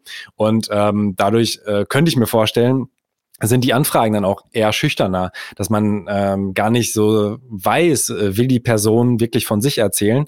Und wenn die Person nicht von sich erzählen will, ist es halt für die meisten schwieriger, überhaupt ein Interview zu führen. Also ich kann das natürlich jetzt dann ganz gut über Musikbusiness, aber man wird ja insbesondere auch mit Punkbands äh, Bands oder so auch nicht unbedingt darauf kommen, dass sie jetzt Bock darauf haben, darüber zu reden. Also abgesehen davon, dass es jetzt auch schon sehr theoretisch ist. Also die meisten Menschen würden ja sagen, hey, ich treffe da jemanden, ich quatsch über seine Mucke als allererstes, dann vielleicht noch über sein Leben und dann, was alles noch kommt. Aber ähm, ich weiß halt, wie gesagt, nicht, ähm, wie ähm, wie viel Bock auch Leute darauf haben. Also kannst du das so ein bisschen einschätzen? Ähm, die meisten Rapper waren damals, glaube ich, sehr, äh, sehr schnell am Start für Interviews. Dann kam halt so diese Instagram-Welle und haben dann auch ganz viele gesagt, nee, wir geben überhaupt gar kein Interview, weil wir machen das einfach selbst. Äh, wie war das so im, im Punk- oder im Rockbereich? Also tatsächlich ist das alles ein riesengroßes Fragezeichen für mich, wenn ich das so vergleiche. Also ich weiß von früher, ich habe auch in einer Promo-Agentur gearbeitet, da hatten wir super viel mit Online-Fanzine zu tun. Es gab zum Teil dann Interviewtage und dann bist du nachher am Ende mit 10, 20 Interviews rausgegangen. Ach, äh, das, das hast du ja heutzutage alles so in dieser Form auch gar nicht mehr, weil die Medien halt auch tatsächlich wegbrechen oder auch einfach nicht mehr so diese, diese, diese Tragweite haben, diese Reichweite. Ne? Und das ist das, was mich so ein bisschen umtreibt und mich fragt, warum ist das im Hip-Hop so? Ich, wie gesagt, ich habe habe mir im Vorfeld, also, ne, also jemand, der sich mit Hip-Hop jetzt gar nicht so auskennt, der denkt dann halt erstmal so, ja gut, das sind diese ganzen äh, Rüpelgeschichten, jeder hat Beef mit jedem, ne? Bisschen übertrieben jetzt dargestellt und das ist so das Unterhaltsame, aber tatsächlich ist es auch so, ich fand das enorm. Also es gibt ja zum Beispiel gerade bei Backspin, der Nico macht das ja so, der stellt sich dann einfach eine Stunde mit, mit, mit, mit Kollega das Interview, war auch total krass zu sehen, äh, vor drei Jahren, stellt sich dann irgendwo dahin und dann wird dann irgendwie über eine Stunde gefilmt und die, die, die reden einfach über ganz viele Dinge. Da kam auf einmal so ein Passant, hat, hat dann noch irgendwie uh, mitgemischt so. Und ähm, das gucken dann über eine Million Leute an. Mhm. Äh, und das ist ja, also, und das funktioniert da richtig gut. Also, das ist ja nicht nur, nur ein Beispiel, das sind ja ganz viele Beispiele. Und da frage ich mich tatsächlich so, woran liegt das denn? Also haben dann diese Personen, diese Musiker einfach viel mehr zu erzählen, was auch immer es ist? Ähm, oder ist es dann am Ende so ein bisschen so dieses, ähm, dass in anderen Bereichen das einfach zu, weiß nicht, zu uninnovativ ist? Ich meine, Erstmal muss man sagen, der Hip-Hop ist auch, ähm, was die Medienlandschaft angeht, das sagt äh, Nico ja auch in unserem Talk This Way Interview, dass die Backspin nicht mehr so existieren wird, wie sie es noch tut, dass dieses Magazinmodell ja. einfach nicht mehr zeitgemäß ist, sondern dass er auch äh, glaubt, dass man in Zukunft viel eher so ganz einzelne Projekte machen muss und dann eben mhm. Partner ähm, haben muss. Ja. Ähm, also eben äh, hiphop.de ist da ganz ähnlich, ne, dass die zum Beispiel mit Teufel dann ähm, zusammenarbeiten, um ihre Sachen überhaupt finanzieren zu können. Ähm, also da wird schon auch sehr geguckt, wie kriegt man überhaupt noch Journalismus hin. Ne, das ist jetzt nicht so, dass das Hip-Hop da einfach ähm, ganz entspannt durchläuft, sondern auch die Juice oder Rap.de vom gleichen Verlag, ähm, die waren mal da und haben auch Interviews gemacht. Äh, Juice insbesondere halt als Printmagazin lange, äh, wollte dann den, den Wechsel in Online machen, hat es aber halt leider nicht geschafft. Und Rap.de ähnlich. Und die existieren jetzt zwar noch, aber mehr so als äh, von ganz, ganz wenig Manpower geführte Insta-Kanäle, wo dann auch irgendwelche Partnerschaften gemacht werden, um noch irgendwie ein bisschen Geld daraus zu pressen. Leider ist es so. Ähm, und was du sagst mit Kollege oder so, oder auch ein Flair ist so ein äh, Klassiker, Manuelsen. Ja. Das sind halt Leute, die gucken sich sich Leute, glaube ich, auch an, die sich überhaupt gar nicht für die Mucke interessieren. Das ist dann halt einfach, man weiß, das Interview unterhält mich jetzt irgendwie. Bei Kollega ist dann natürlich nochmal irgendwie wahrscheinlich das krasseste ähm, na, der einfach sehr viel Scheiße gebaut hat. Also ich höre seine Mucke jetzt auch nicht mehr, weil es mir dann irgendwann auch gereicht hat. Ähm, ich war früher auf, auf äh, Konzerten sogar von ihm und ähm, hat dann aber ja irgendwie an sehr vielen Stellen über die Stränge geschlagen und fand es dann einfach auch kindisch und würde mir jetzt auch kein Interview mehr mit ihm angucken. Also das wäre für mich einfach Zeitverschwendung. Ich glaube, es geht auch ganz vielen im, im Hip-Hop so. Wir sind ja auch alle ein bisschen älter geworden. Ähm, aber der hat es natürlich dann auch gerade mit dem Echo, ne? Also äh, irgendwo ja. scheiße für ihn und Farid Bang, äh, dass sie ähm, da sehr viele ähm, Partnerschaften verloren haben. Aber jeder kennt sie seitdem, denke ich mal. Ne? Also äh, das war ja in, in allen möglichen Medien drinne, wird sehr viel diskutiert und äh, für die Namen hat das dann natürlich schon viel gemacht. Und das sorgt dann natürlich auch dafür, dass ähm, vielleicht auch von Leuten, die null mit Kollega äh, was anfangen können, aber irgendwie wissen wollen, was sagt er denn jetzt? Also vielleicht auch eine Lehrerin, äh, die 50 ist äh, oder so, die einfach sagt, ah, okay, da gucke ich mir doch mal an, was er jetzt äh, so zu sagen hat, weil der hat ja vielleicht immer noch einen gewissen Einfluss auch auf äh, jüngere Leute und so. Und ich glaube, da sind ganz, ganz viele Sachen, die man jetzt ähm, nicht so mit dem Punk-Bereich vergleichen kann, weil die Personen ähm, also äh, eh so überlebensgroß gemacht werden. Ne? Da ist ja keine Band, wo man vielleicht nicht mal weiß, wer ist ein Bandleader oder oder so oder wer ist Drummer oder so. Ähm, also klar, feine Sahne, Fischfilet und so sind dann auch nochmal präsenter, äh, haben ja auch eine äh, Check Your Head, eine Hip-Hop-affine Agentur viel dahinter gehabt und so. Ähm, das hat vielleicht geholfen. Aber ähm, ansonsten hat man ja nicht so viele Figuren, die sowohl ähm, irgendwie ähm, ja, für, für Aufregung sorgen, würde ich mal sagen. Also klar, ein Campino ja, ist auch ja. eine Instanz, aber ist jetzt ja auch wirklich kannst ja kaum jemanden damit vergleichen, wie lange der am Start ist und Toten Hosen und die, die stimmt, Wandlung ja. und so weiter. Ähm, also da wüsste ich jetzt auch gerade im deutschsprachigen Bereich gar nicht mal so viel. Also Monchi natürlich eine feine Sahne Fischfilet, ähm, der dann auch ein Buch geschrieben hat und so, ähm, kann man dann wahrscheinlich noch mal ganz gut ranziehen. Aber ich wüsste jetzt außerdem nicht so viel. Was würdest du sagen, mhm. ist so relativ präsent im deutschen Bereich? Ist, ist das überhaupt deutschsprachig oder sind da auch die Leute eher so, ähm, ich höre eigentlich nur äh, englischsprachigen. Ja, das ist klar, das gibt's bestimmt auch. Also, ähm, was du halt, das wollte ich nochmal sagen, gerade mit den Interviews, das finde ich nochmal ganz spannend, weil eigentlich ist so, ich hätte nie gedacht, also wenn du sagst, die 50-jährige Lehrerin oder so, guckt sich das an, okay, äh, fair enough, so, aber ey, hätte ich nie gedacht, dass, dass so viele Leute sich so ein über einstündiges Interview dann da reinziehen. Ne? Und das mhm. ist das, wo ich das vergleiche. Sobald wir hier mal ein einstündiges Interview äh, aus dem Backstage oder so äh, reinkriegen, so, da ganz offen gesagt, da schlafen dir fast schon die Füße ein. Ne? Also das ist echt schwierig. Und dann habe ich wirklich mal versucht zu vergleichen. Das ist total schwierig zu natürlich zu vergleichen. Ne? Eben so diese Rap-Interviews, Kollega oder wie auch immer. Und dann einfach mal so geguckt, was gibt's so für Interviews von so einer Band wie Electric Callboy, wie sie ja jetzt heißen, so. Und das sind völlig andere Aufrufraten. Ne? Mhm. Also das, die sind so im mittleren äh, fünfstelligen Bereich maximal, aber zum Teil auch wirklich ganz weit drunter. Ähm, was du nochmal sagst mit Flair, fand ich total auch äh, interessant, habe ich mir äh, angeguckt. Der hat ein Interview gegeben, ich weiß nicht, ob du es gesehen hast, mit Serda Somunchu. Nee, das habe ich nicht gesehen. Das ist total unterhaltsam, das ist total geil. Also fand ich auch irgendwie krass, dass, dies, dass die beiden so zueinander kommen. Ähm, und da muss ich sagen, total unterhaltsam, ne? Also, äh, das habe ich mir irgendwie aus Versehen auch eine Stunde angeguckt. Also, das war wirklich so beim Vorbereitung mal hier reingucken, da und dann bin ich hier wieder reingeblieben.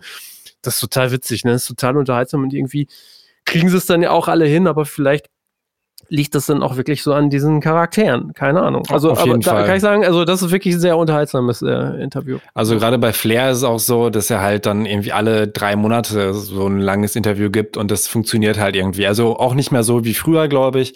Ähm, aber äh, dass es dann halt trotzdem die 100.000, 300.000 Aufrufe noch knackt. Die Millionen jetzt nicht unbedingt, aber selbst das ist ja in dem sehr hart umkämpften Markt ähm, schon sehr schwierig, das, überhaupt enorm, hinzubekommen. Ne? Also TV Straßensound ja. ist ja zum Beispiel auch noch eine, eine Instanz, die wirklich viele Videointerviews macht und ich glaube sogar noch ein bisschen mehr als, äh, als früher mal. Die haben zum Beispiel als mhm. Partner mhm. auch äh, irgendwie Monster Energy oder so. Mhm. Äh, Finde ich auch spannend, dass sie es irgendwie äh, mehr so durch die Hintertür geschafft haben. Also die waren nie so so groß wie jetzt 16 Bars oder so, die auch gerade mit Vis-a-vis, was ja auch so eine ja. äh, Legende einfach ist, ja, ähm, die halt da äh, wie alt sind die Interviews? Bestimmt teilweise 15 Jahre alte Interviews haben und so. Ähm, aber irgendwie war TV Straßensound irgendwann da und ähm, haben es auch geschafft, einfach eine, eine gute Relevanz zu haben, vor allem dann eben so in dem äh, Straßen-Rap-Sound-Bild, äh, aber ähm, gehen auch in einen ganz breiten Bereich, auch tolle Interviews ganz oft. Wobei man ja sagen muss, auch da finde ich das zum Teil krass zu sehen, dass ja die Leute, die die Interviews führen, ähm, zum Teil auch dann ältere Leute, ähm, in gewisser Weise auch sehr populär sind. Ne? Wir haben jetzt viel über Nico Backspin gesprochen, äh, auch da schon verrückt, das ist ja im Grunde fast schon ein Künstlername. Ne? Ja, auf jeden Fall. Und ähm, Markus Steiger, ähm, Falk Schacht, das du eben äh, erwähnt, das sind ja alles so Namen, die schwirren so rum, die kennt, glaube ich, jeder, der so mit Rap zu tun hat. Ähm, und darüber hinaus auch irgendwie. Und ich bin mir nicht so sicher, ob es das so in diesem, in anderen Bereichen so, so äh, gibt. Also äh, mag auch ge gern jeder, der hier zuhört, da mal aufschreien und sich mal melden. Ja, vielleicht so Markus Kafka Vielleicht ganz oder vereinzelt. So, ne? Aber so in dieser, in dieser, sag ich mal, in dieser Popularität, in dieser auch eigenen Reichweite, gibt's das, glaube ich, so gar nicht ohne weiteres. Ja, ich glaube, jetzt eher so Markus Kafka-mäßig, MTV früher ja. moderiert oder sowas. Sowas gibt's bestimmt noch, aber ich glaube, viele sind auch aus dem Moderationsbereich dann einfach weg gewesen. Und ich, im Hip-Hop ähm, sind die Leute, glaube ich, dann einfach länger am Start geblieben, hatten vielleicht auch mehr Bock auf das so an sich, also ist ja eh äh, leichter greifbar, ähm, dass man sagt, ey, ich finde Hip-Hop geil, das, das hat viele Schichten, äh, ob Tanz, Graffiti, Rap, äh, DJing und so, äh, da kann ich mich richtig austoben, ähm, bis zu einem gewissen Grad, vielleicht irgendwann ist es dann auch äh, ausgespielt, aber ähm, kann da richtig lange dranbleiben, 10, 20 Jahre. Und in anderen Bereichen vielleicht ähm, ist man dann so ein bisschen mehr, dass man sagt, ja, für, für die ersten zehn Jahre fand ich Punk cool, äh, aber ich kann mir jetzt nicht vorstellen, 20, 30 Jahre Punk-Interviews zu machen. Keine Ahnung. Also es ist auch, ne, auch nur eine steile These. Ähm, aber ich glaube, äh, beim, bei diesem Hip-Hop-Ding gibt's halt zum einen diese bisschen diese Zugehörigkeit, zum anderen auch, äh, dass es halt viele krasse Wandel gibt. Ne? Also äh, gibt ja auch Punk, Post-Punk und so, aber unterscheidet sich jetzt vielleicht nicht so gravierend wie äh, Rap aus den 80ern. Ähm, zu dem Rap, wie er jetzt ist, ob man es mag oder nicht. Ne, gibt auch sehr viele, die sagen, aber auch schon seit 20 Jahren sagen, äh, früher war alles besser natürlich, ähm, aber äh, insbesondere als Autotune dazu kam, haben dann natürlich viele gesagt, so, boah, seitdem äh, Autotune da ist, ist es richtig scheiße ähm, und so. Und ich kann es auch teilweise nachvollziehen. Ne? Also für mich war Hip-Hop auch irgendwie am spannendsten, ähm, wenn es textlich stark war. Also Megalo immer mhm. noch mein Lieblingsrapper, ähm, auch weil er sowohl die geilen Zeilen hat, als auch die geile Stimme, die geilen Beats und so. Da passt dann irgendwie alles. Ähm, aber habe ich halt sehr, sehr selten auch, auch im deutschsprachigen Rap. Also es ist äh, jetzt nicht so, dass ich da viel höre. Ja, wobei man aber zumindest, um das nochmal so zu sagen, in, hinsichtlich der Journalistenseite, dass auch alles äh, Leute sind, wo ich das Gefühl habe, so die haben auch diesen Macher-Spirit mit übernommen. Die haben dann auch relativ ähm, schnell erkannt, dass sie selber auch aktiv werden müssen auf Labelseite, auf Agenturseite, wie auch immer. Ne, wir hatten das äh, gerade erzählt, Nico Backspin macht viele Kooperationen oder auch Tobias Cargolo und viele Bundle, die ja dann auch im Grunde genommen eine, eine, eine Agentur gegründet haben, eine, eine Hip-Hop, also eine, Agentur, die, die die Vermarktung von Hip-Hop im Grunde genommen äh, spe darauf spezialisiert ist. Hm. Ähm, oder zum Beispiel auch wirklich, wo du denkst so, das ist total krass, wo, wohin das mittlerweile führt, die ja dann einen Podcast in, in, beim Handelsblatt, im Handelsblatt machen. Wahnsinn, ne? Also das ist zum Beispiel auch, wo, wo man irgendwie das Gefühl hat, so wow, da irgendwie, die können das einfach auch nochmal besser monetarisieren, die ganzen Leute. Ja, ähm, ja. Oder wollen es einfach auch dann so monetarisieren. Die meisten haben ja auch gerappt. Also ich glaube, es gibt wenige ja. Rap-Journalisten, die nicht selbst irgendwie so ein bisschen zumindest äh, Bock gehabt hätten, äh, die Person zu sein, die dann interviewt wird als eben äh, Künstler. Ähm, und vielleicht ist es auch das so ein bisschen, keine Ahnung. Also ich weiß jetzt nicht, wie viel, wahrscheinlich sind die meisten Rockjournalisten äh, auch musikalisch, würde ich jetzt mal vermuten, dass man zumindest ein ja. Instrument spielt. Aber es ist natürlich was anderes, äh, ob man jetzt eben der Bandleader ist, ob man selbst der Rapper ist oder ob man doch lieber im Hintergrund ähm, oder eher im Hintergrund die Gitarre spielen würde oder so. Und vielleicht ist es auch das ein bisschen, dass der Hip-Hop-Journalismus mhm. eben auch von diesen Persönlichkeiten lebt, die sich selber auch äh, schon vorher mit dem Mikro aufgenommen haben und äh, dann eben weniger Scheu haben, das dann auch äh, eben in journalistischer Weise zu tun. Mhm. Hast du eigentlich noch äh, so, einen so einen Blick auf andere äh, Musikmedien, jetzt abseits von Rap und Hip-Hop, wo du sagst, die begeistern dich noch? Ähm, also ich höre sehr viel Musik und äh, lese mir dann halt mittlerweile so Reviews oder Bestenlisten am häufigsten durch. Ähm, aber ich habe jetzt eigentlich nicht mehr so ein Medium, dem ich folge und wo ich dann denke, okay, da gibt's jetzt richtig viel, also Musikbusiness, ne, Music Business Worldwide oder Musikwoche lese ich dann eben für meinen äh, Podcast Und ähm, ansonsten so das Musikalische auch, weil ja wenig berichtet wird ganz oft über die Leute, die einen dann vielleicht interessieren könnten.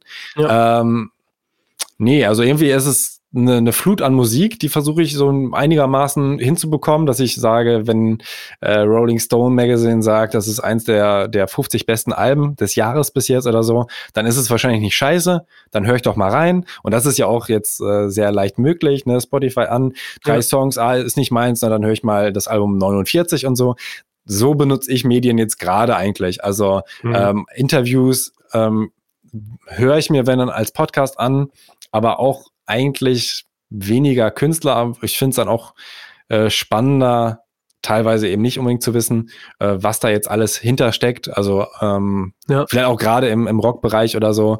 Ähm, da habe ich jetzt halt auch relativ viel Zeug gehört, was ich halt noch gar nicht kannte, weil Rap dann so ein bisschen durchgespielt war, habe ich dann halt auch äh, mich mal durch Metal-Listen und so durchgehört und mir da meine Playlist zusammengebastelt, wo ich dann ähm, eben auch zu jogge und äh, habe da ja auch Eskimo Callboy, habe ich da fand ich ja lustig, dass ja. ich dann gesehen habe, ach, ihr hattet die gesigned damals.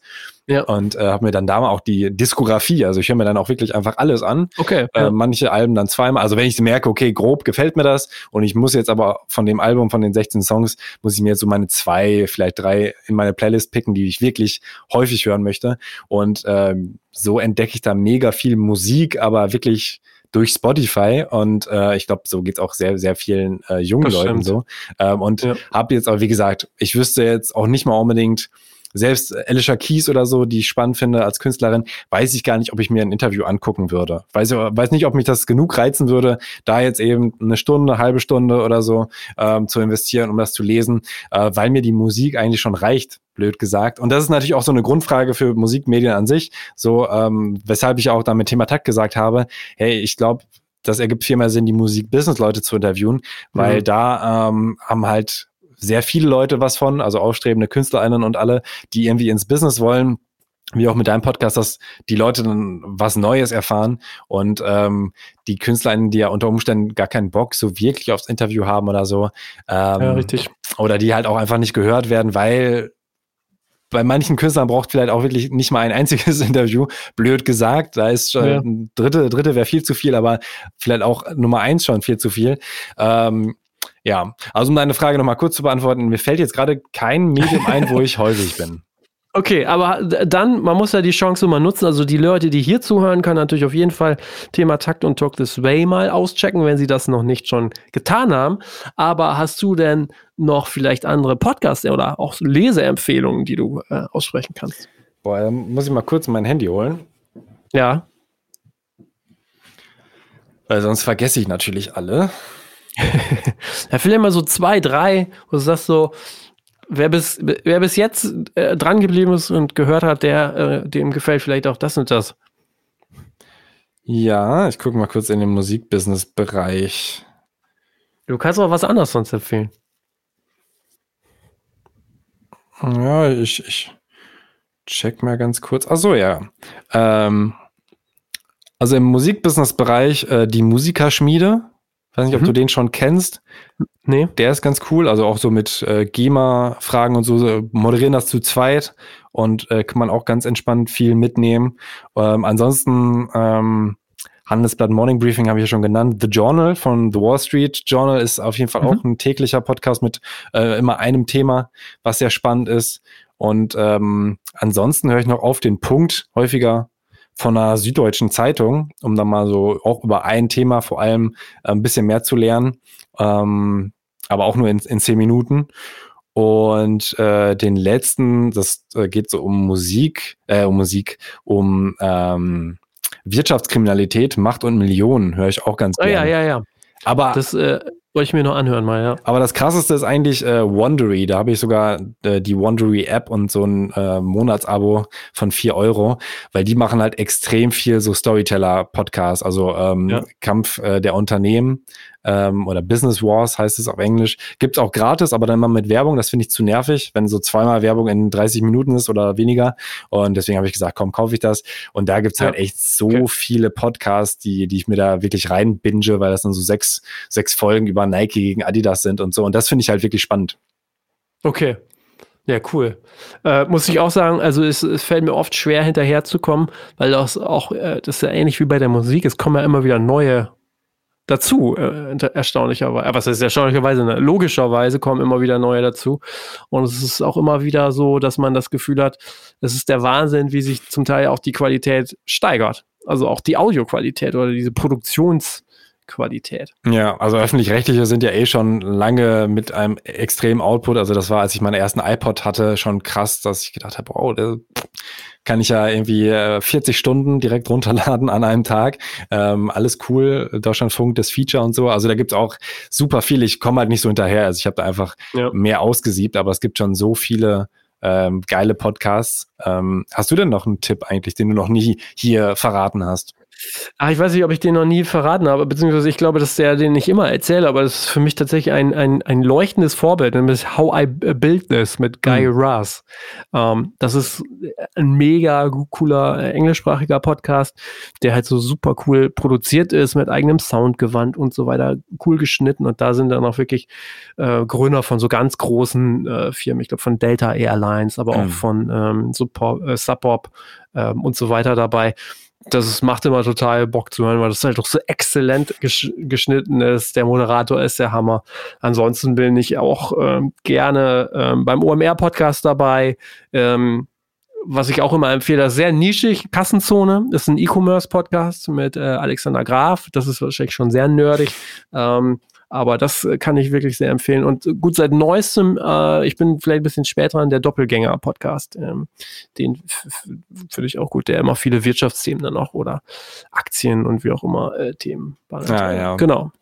Ja, Tatsächlich bin ich gar nicht immer so viel in den Musik, im Musikbereich dann ähm, auch unterwegs, weil ich das Gefühl habe, äh, man muss sich auch mal so in anderen Bereichen dann aufhalten. Voll. Wie entdeckst du denn das Musik? Stimmt. Ey, super schwer. Tatsächlich ist es ähm, so, dass ich ja den ganzen Tag hier ähm, arbeiten muss und wenn ich äh, offen gestanden zu Hause bin, bin ich so K.O. und habe dann auch eine Familie sitzen, dass das gar nicht so einfach ist, Musik zu entdecken. Und ähm, das funktioniert, wenn dann auf diesem klassischen Weg über Spotify und diese ganzen Discovery-Möglichkeiten, ähm, wo man mir tatsächlich auch äh, relativ viel ja auch zugeschickt wird, muss ich gestehen. Oder ich tatsächlich dann auch nochmal in irgendwelchen Magazinen drüber stolper. Tatsächlich kriegen wir ja auch noch viele Printmagazine zugeschickt und da suche ich mir dann teilweise auch nochmal was raus. Aber ähm, auch ich habe halt wenig Zeit dazu, muss ich gestehen. Was ist im ja. Rockbereich so das Medium, wo man gerne drinstehen möchte? Oder ähm, ob online oder in Print? Wo sagt man so, yes, da haben wir es geschafft? Ja, ehrlich gesagt ist das ähm, eine schwierige, äh, schwierige Frage. Tatsächlich ist das so ein bisschen genreabhängig. Ne? Wenn du Metal machst, dann ist es vielleicht dann der Metal Hammer. Ähm, wenn du so ein Indie-Foker bist, dann vielleicht im Rolling Stone. Im Alternative-Bereich dann vielleicht auch im Visions oder so oder im Fuse. Ähm, es gibt jetzt aber nicht so dieses eine Übermedium, würde ich behaupten. Also das ähm, existiert nicht. Tatsächlich äh, wollen alle mal in irgendwelche Spotify-Playlisten. das ist irgendwie so, worum es sich dreht. Und ähm, welches ja, ist die äh, wichtigste äh, für Metal? Äh, das ist ja immer so, so, so gestaffelt, ne? Das ist so pyramidenmäßig gestaffelt. Also das fängt an bei ähm, es fängt an bei, ähm, wie heißt es denn jetzt? Äh, oh, ich, jetzt komme ich gerade nicht auf den Namen. Kick-Ass Metal kenne ich. Nee, das ist schon ganz, ganz hoher. Ne? Dann gibt es ja eine All-New Metal, die ist, glaube ich, so einen drunter. Und dann ähm, New, äh, wie heißt sie denn jetzt? Es gibt New Blood und New Core. Genau. So, also so ähnlich ist das dann so gestaffelt, so ein bisschen. Genau. Wobei das ja auch alle so alle zwei, drei Jahre sich dann wieder wechselt. Wobei ich tatsächlich auch mal sagen muss, man muss nicht immer nur über Spotify sprechen. Auch, es gibt auch andere gute Playlisten, zum Beispiel bei Apple. Also das, ähm, wenn man da dann mal drin ist in guten Playlisten, das funktioniert auch gut. Also ähm, das möchte ich auch nochmal so ähm, aussprechen, weil sich viele ja dann zu sehr ähm, auf bestimmte DSPs konzentrieren auch, beziehungsweise generell auf dieses Playlisten-Ding. Und ähm, da müssen sie, da muss man sich auch noch auf andere Dinge konzentrieren. Also meines Erachtens liegt ja auch viel Macht darin, einfach selber zu machen, ne? selber Inhalte zu gestalten, selber Inhalte ins Netz zu blasen, so was viele dann noch vergessen. Mhm. Ja, gerade für neue Bands, denke ich mal. Also ich, ich, vermute jetzt mal, dass im Metal die Playlist wahrscheinlich ein bisschen weniger Gewichtung hat als im Rap, wenn halt einfach irgendwie eine 16-jährige Person, äh, die noch nie von irgendwie hiphop.de gehört hat oder so, was ja einfach wohl ja. Fakt ist auch teilweise.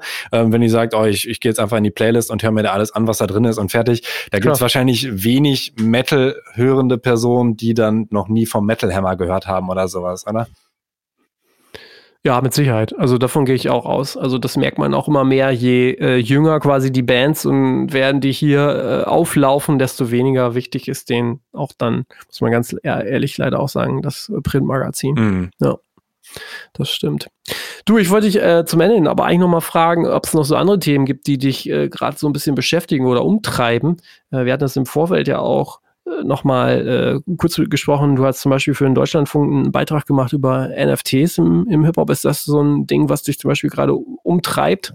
Ähm, na, was heißt umtreibt? Also es ist mir halt sehr oft begegnet, gerade als ich meine äh, Musikbusiness-Updates gemacht habe, dass dann halt immer wieder, okay, jetzt ist wieder in die NFT-Plattform 40 Millionen investiert worden, jetzt da nochmal 30 und äh, hast du die noch nicht gehört? Also, dass ich einfach gemerkt habe, so, wow, das ist echt erstmal viel Kohle. Ähm, klar, verhältnismäßig, man so mit anderen Industrien vergleicht, ist es nicht viel Kohle, 30 Millionen oder so. Da muss man schon eher so Milliardenbeträge anpeilen, aber äh, trotzdem halt recht präsent äh, für ein Ding, was man sich jetzt noch nicht so vorstellen kann. Und äh, genau, dann war das halt zufälligerweise im Hip-Hop-Podcast Mammut Remix, was übrigens ein schönes Beispiel ist natürlich für die Hip-Hop-Landschaft, wie sie sich auch verändert hat, dass man, ähm, also äh, Machiavelli, ein Podcast über ähm, Rap und Politik vom WDR, ja. WDR Cosmo, äh, haben halt vor drei Jahren das erste Mal gesagt, oder vor vier, ähm, wir wollen gerne sowas machen wie damals Cool Savage, der Rapper, ähm, als äh, ein Mammut-Remix, ein Song, wo er noch, ich glaube, 16 Leute, 12 Leute, ich weiß nicht mehr, äh, mit draufgeholt hat. Ähm, das machen wir jetzt als Podcast und ähm, das ist halt eine ganz schöne Tradition, was früher auch nicht so einfach war. Also in Genius-Zeiten ist schon aufgefallen, dass es schwieriger ist, da zusammenzuarbeiten. Ich weiß nicht, wie, wie das so im, im Punk-Rock-Bereich ist. Ich könnte mir vorstellen, dass viele Leute dann auch für äh, verschiedene Magazine schreiben, dass die, die Szene vielleicht ja, gar nicht so, äh, also das gar nicht so Mauern gibt. Ähm, aber genau, da, da habe ich auf jeden Fall gesagt, komm, das Thema des Jahres für mich ist eigentlich unter anderem NFTs und Hip-Hop. Ähm, und ähm, da haben wir dann da über zehn Minuten gequatscht. Und da kam dann die Anfrage vom Deutschlandfunk, was dann ganz cool war natürlich, weil so mit der coolste Auftraggeber ist, Deutschlandfunk Kultur, ob ich da vielleicht auch drüber reden möchte. Und habe mich dann noch mal ein bisschen mehr reingefuchst. War auch äh, fast ein NFT-Besitzer, wobei das jetzt ein bisschen übertrieben ist. Aber hast du es mitbekommen? Nas, der legendäre nee. Rapper aus New York, ja. ähm, hat, ich glaube, es war äh, nicht der erste Drop über Royal.io. Ähm, das ist okay. eine, eine, Plattform, die unter anderem von ähm, Blau, also das ist so drei Lau geschrieben, äh, gegründet wurde, also selbst auch ähm, Musiker. Und äh, die ist auch, glaube ich, mittlerweile mit 60 Millionen schon gefundet. Und Nas hat halt gesagt, hey, ich ähm, biete meine Royalties an, also eben eine Plattform, die es dann ermöglicht, quasi so Crowdfunding-mäßig ähm, Anteile an dem Song zu bekommen und dann auch irgendwann oh. Geld zu verdienen. Natürlich verdient man da äh, verhältnismäßig wenig. Also ich müsste nachgucken, wie die Anteile waren, aber es gab drei Pakete und der kleinste war irgendwie 0,03 Prozent oder so vom Song oder vielleicht noch kleiner. Ähm, ich glaube, die sind auch noch mal kleiner geworden in den Drops, äh, die danach ja. kamen mit von anderen Künstlern. Auf jeden Fall habe ich mich dann direkt, äh, habe ich mir einen Wecker gestellt und dachte mir, okay, vielleicht kriege ich es ja hin, weil es war auch nicht so teuer. Ich glaube, es gab für 50 äh, Dollar, für 100 und für 250 und ich wollte mir, glaube ich, das für 49, äh, was aber natürlich auch das beliebteste war. Und an dem Tag ist die Seite erstmal komplett zusammengebrochen.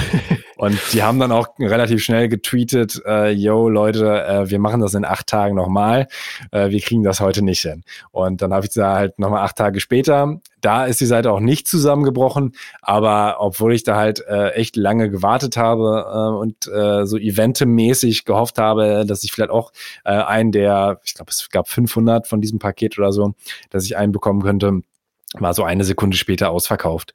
Und okay. ähm, da, da war ich dann sogar fast im NFT-Game drin. Und ich glaube, es wäre jetzt auch nicht ja. so schlecht gewesen. Also es war eigentlich äh, auch als Recherche gedacht, dass ich das mal mache. Ähm, und ähm, ja, nicht unbedingt so gedacht, dass die 49 Dollar, 99 Dollar, die ich da reinpacke, dass die jemals recoupen werde, weil die Songs interessanterweise auch nicht neu waren. Also das waren dann welche, die waren äh, irgendwie ein, zwei Jahre alt und einer davon hatte acht Millionen Plays, also nicht schlecht, aber ja, wenn kann sie ja ausrechnen, dass selbst wenn da das Doppelte dazu kommt, dass jetzt nicht mehr die Welt ausmachen wird. Ähm, ja, aber da war stimmt. ich dann mal so richtig dabei, habe dann aber auch seitdem nicht mehr versucht, irgendwie ein NFT okay. zu kaufen.